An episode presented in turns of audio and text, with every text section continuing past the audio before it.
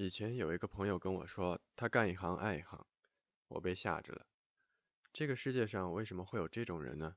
我我自己简直是干一行恨一行。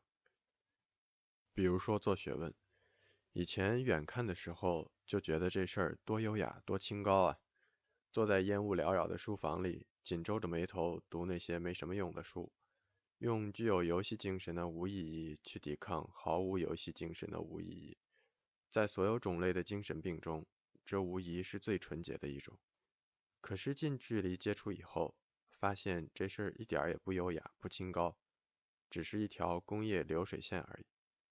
不过人家生产出来的是家电饮料，我们生产出来的是书籍文章。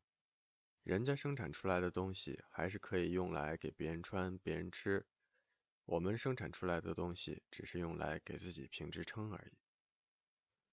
我还在电视台实习过。一九九八年的夏天，我还有陆同学去电视台的某档栏目实习，任务是圈新闻选题，就是拿着一堆报纸杂志，还有读者来信，挖掘线索。我就记得每天从人大去电视台的公共汽车上，我都无比沮丧，想下车，想回家。每天早上，陆同学都要花费大量口舌才能说服我跟他一起去上班。后来我就不去了，后来他也不去了。我还做过促销、家教、兼职的行政工作，他们一个比一个更让人难以忍受，一个比一个更像大街上那些美女的背影。从后面看那么美，可是一转身，为什么？为什么？为什么？如果我不喜欢某个工作，可能是那个工作的错。可是，如果我不喜欢所有的工作，那是不是我的错呢？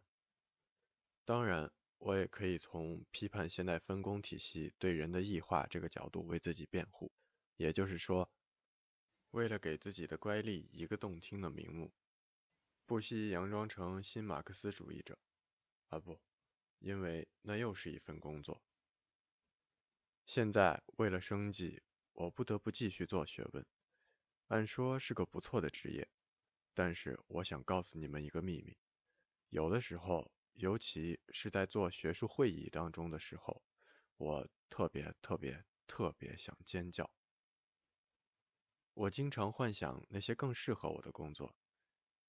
我能想象到的工作包括话剧导演、熊猫饲养员、建筑师、室内设计师、研究大脑的科学家、给外星人当间谍。可是我多么了解自己啊！那个清醒的我只对那个想入非非的我说：“同学，千万别从背后拍美女的肩膀，她会回头的。”有时候我还暗暗的嫉妒那些家庭主妇。但是当有人自告奋勇说：“你不用工作，我可以养你啊！”我又嗫嚅起来。我虚荣心这么强，怎么能忍受自己当家庭主妇？于是我嫉妒那个可能的自己。再说了，既然干一行恨一行，我敢打赌自己会飞快的就恨上家庭主妇这一行。为了论证工作的必要性，一个朋友说，每一个活着的事物都有义务去养活自己。这说法多么正确！但是对于我，对于那些热爱趴在草原上晒太阳的狮子，对于那些已经两个月没有吃上任何东西的企鹅，又是多么无情。